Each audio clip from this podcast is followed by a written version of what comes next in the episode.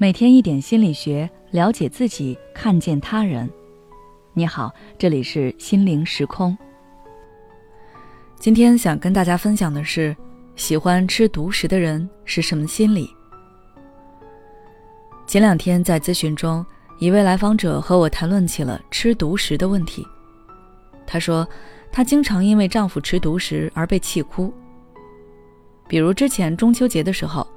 公司给他们发了一盒高档月饼，这个月饼比较贵，她和老公都没有吃过，就想着带回家一起吃。但是在她去洗澡的时候，她老公一个人把月饼都吃光了。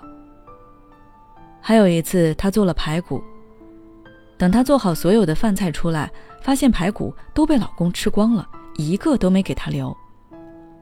那天她特别难过，一个人哭了很久。就连平时吃零食也是，她老公永远不会想着给她留一点，这让她非常崩溃。现在她不知道该怎么处理这件事情。听完这位来访者的叙述，我其实非常能理解她。在她从小接受的教育理念中，好东西就是要分享，分享是对周围人释放善意与关心的体现。所以，在她看来，老公吃独食，有好东西一点都不想着自己，这明显就是不够关心她，不够爱她，自私自利的表现。但是，在她老公看来，可能这件事情并没有那么复杂。一般出现这种情况，是和一个人的家庭教养方式有关。当然，这里面分为两种情况，一种是这个人从小在家里就是团宠。家里人都围着他转，什么好东西都先紧着他来，要什么给什么，他说什么家里人都依着他。那么在这样的家庭氛围中，他会越发的以自己为中心，处处以自己为先，认为但凡和自己有关的东西都是属于自己的，不允许其他人触碰。还有一种情况是在家里非常的被忽视。比如他有兄弟姐妹，家里又太不富裕，资源有限的情况下，想要活得更好，那就要争夺，当然就更没有分享的概念。毕竟他自己拥有的也不多，因为他们从小就是这样，所以一般吃独食的人是不太能意识到自己这个行为的错误性的。那么面对这种情况，我们应该怎么做呢？首先，你要表达出自己的需求。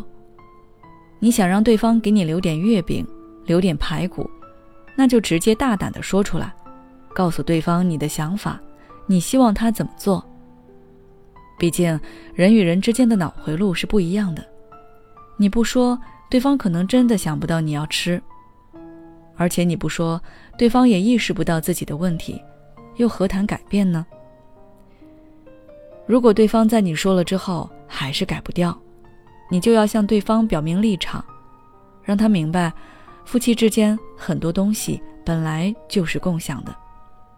如果他吃独食，你也吃独食，那两个人的关系，整个家庭氛围就会变得冷漠而僵硬。如果对方依旧我行我素，那你可以用他的招式来对付他，比如说。不允许对方触碰你的东西，你做的饭就你自己吃，他一口都不准动。你买的零食一口也不给他留，买东西也只买自己的那一份。用他的招式让他知道自己的行为有多离谱。最后，我想说，虽然吃独食能够让人获得一时的满足，但是分享更有益于关系的发展。还能够增加我们的幸福感。从长远来说，它所带来的快乐其实是要远远大于吃独食的快乐的。希望大家都能够乐于分享。好了，今天的内容就到这里。如果你想要了解更多有关心理学方面的内容，欢迎关注我们的微信公众号“心灵时空”，后台回复“自私”就可以了。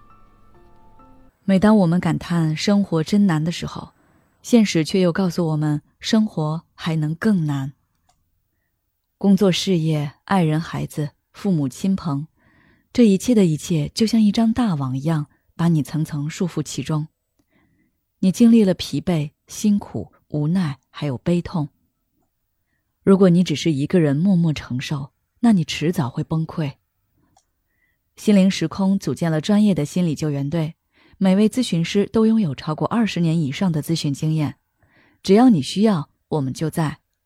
微信关注“心灵时空”，后台回复“咨询”就可以体验十五分钟心理清诊了。